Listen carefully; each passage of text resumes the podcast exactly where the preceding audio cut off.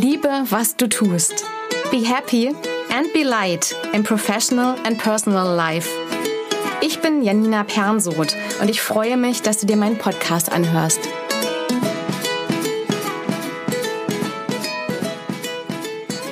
Ich habe heute ein total spannendes Interview geführt mit der Michi. Die Michi ist 23 und die Michi macht wirklich etwas, was sie liebt. Also sie liebt wirklich, was sie tut.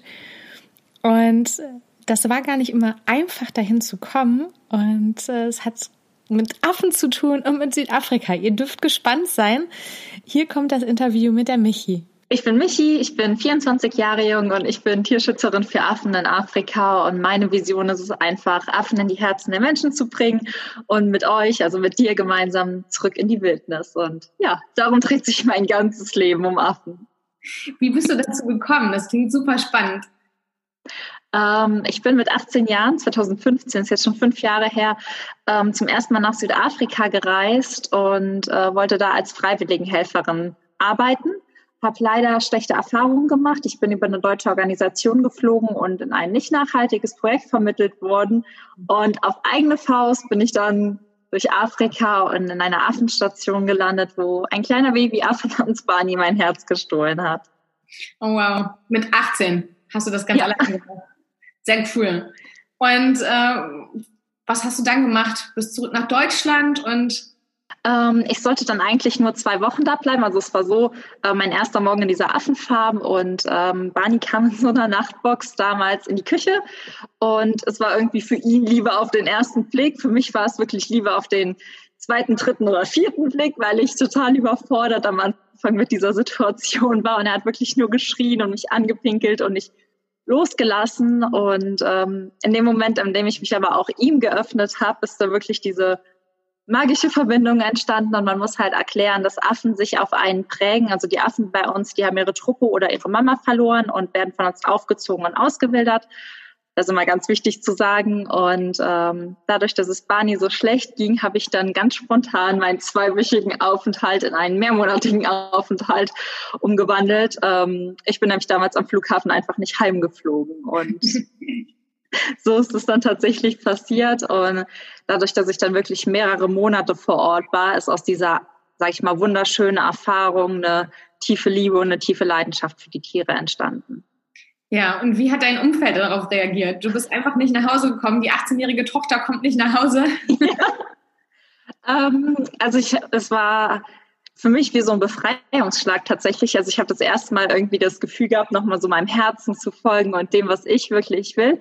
In meinem Umfeld war es halt sehr, sehr schwer, vor allem für meine Mama, die das kleine Mädchen ja natürlich lieber zu Hause gehabt hätte und die auch noch nie eine Fernreise gemacht hat. Also meine Eltern hatten da sehr zu kämpfen, aus der Sorge heraus. Und ähm, ja, alle anderen haben einfach irgendwie gedacht, ich wäre verrückt geworden tatsächlich. und äh, nachdem du das erste Mal dann wieder zu Hause warst, wie, wie war das für dich? Wie hast du dich dann entschieden, weiterzuleben? Das war sehr, sehr schwer. Also das Jahr, nachdem ich zurück, ich bin dann, ähm, ich bin im September geflogen, ähm, Ende Dezember zurückgekommen und als ich dann wieder hier in Deutschland war, war ich nicht mehr das Mädchen, was vor Monaten losgeflogen ist. Und das war für mich halt ultra schwierig, weil ich in ein Umfeld zurückgekommen bin ähm, und die diese neue Frau, dieses neue Mädchen noch gar nicht kannten. Und da sind wirklich Welten aufeinander geprallt im ersten Moment.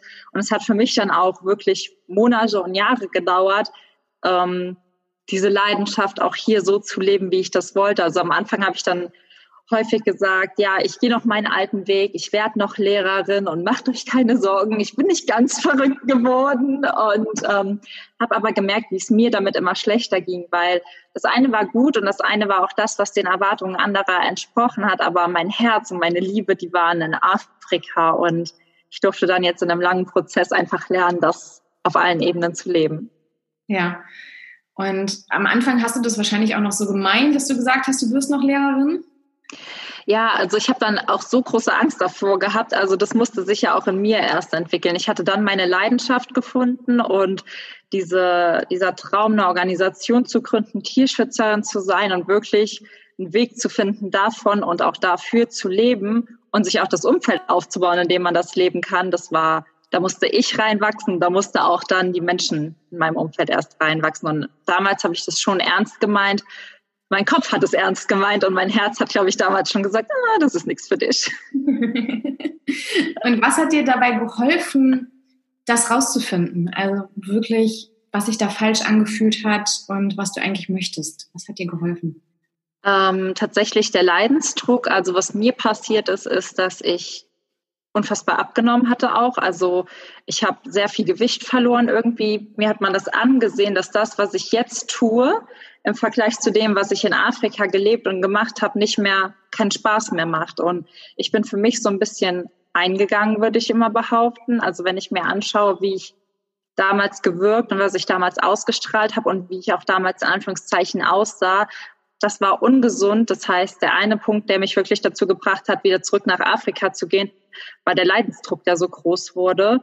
Und dann war ich nach eineinhalb Jahren wieder da und ich bin in zwei Wochen aufgeblüht und habe einfach nur gedacht, boah, Michi, nee, also das, das tust du dir nie wieder an. Und dann habe ich halt nach und nach den Affen mehr Raum hier gegeben im Sinne von, ich habe einen Blog gestartet, Podcast, eine Webseite aufgebaut und so tatsächlich auch mehr und mehr Menschen reingezogen und jeder hat dann ja so einen Stein mitgelegt. Jeder Mensch, der das gut fand, nämlich unterstützt hat. Und ich hatte dann einfach das Glück, tatsächlich auch einen Mann kennenzulernen, der das super fand und oder super findet und mit dem ich das gemeinsam aufbauen konnte. Und nachdem ich eine Person in meinem allerengsten Umfeld hatte mit der gleichen Passion und der gleichen Liebe, dann ist man irgendwie unaufhaltbar.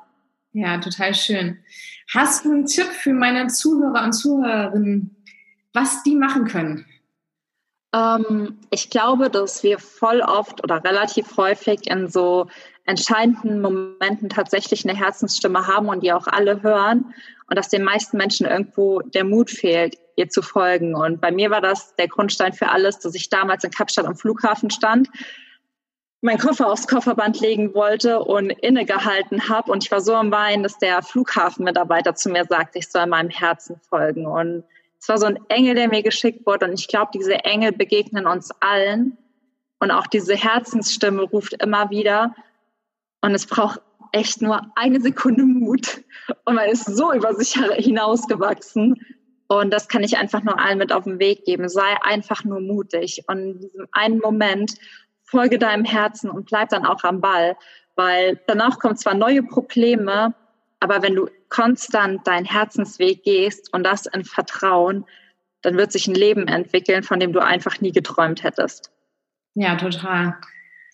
Ich habe das manchmal, dass Kunden von mir dann sagen, ähm, ja, aber dann enttäusche ich so viele andere. Ja. Anderen, ähm, also ich, ich erlebe das häufig in Gesprächen mit meinen Kunden oder Kundinnen, dass wir rausfinden, was sie eigentlich möchten und dass sie dann lieber sich selbst enttäuschen würden, als ihr vor allem ihr enges Umfeld. Ja. Du hast es jetzt gemacht, du hast dein enges Umfeld erstmal enttäuscht. Ja, super enttäuscht. Ja, auf allen Ebenen. Also, dass ich nicht gesteinigt wurde, war alles.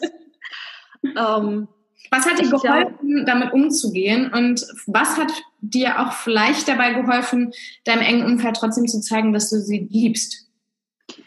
Ähm, zum einen haben wir ganz oft die Erwartung an unser näheres Umfeld, dass die den Mensch, der wir geworden sind, von heute auf morgen annehmen. Und so lange, wie wir gebraucht haben, diesen neuen Menschen kennenzulernen, das waren ja bei mir Monate, in denen meine Eltern und meine Freunde mich nicht gesehen haben und ich ganz viel Zeit mit mir verbracht habe, so lange brauchten die auch, um sich daran zu gewöhnen. Das heißt, ich finde es ganz wichtig, nicht mit der Erwartung zu der Familie oder zu dem nächsten Umfeld zu gehen, dass man ihnen die Idee erzählt und die sofort sagen, finden wir super, finden wir toll.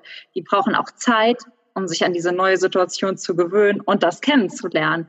Und die andere Sache ist, wenn du nie dich veränderst und ehrlich zu dem stehst, was du bist, dann gibst du den anderen auch gar nicht die Möglichkeit, das kennenzulernen und du weißt nicht, wie sie reagieren.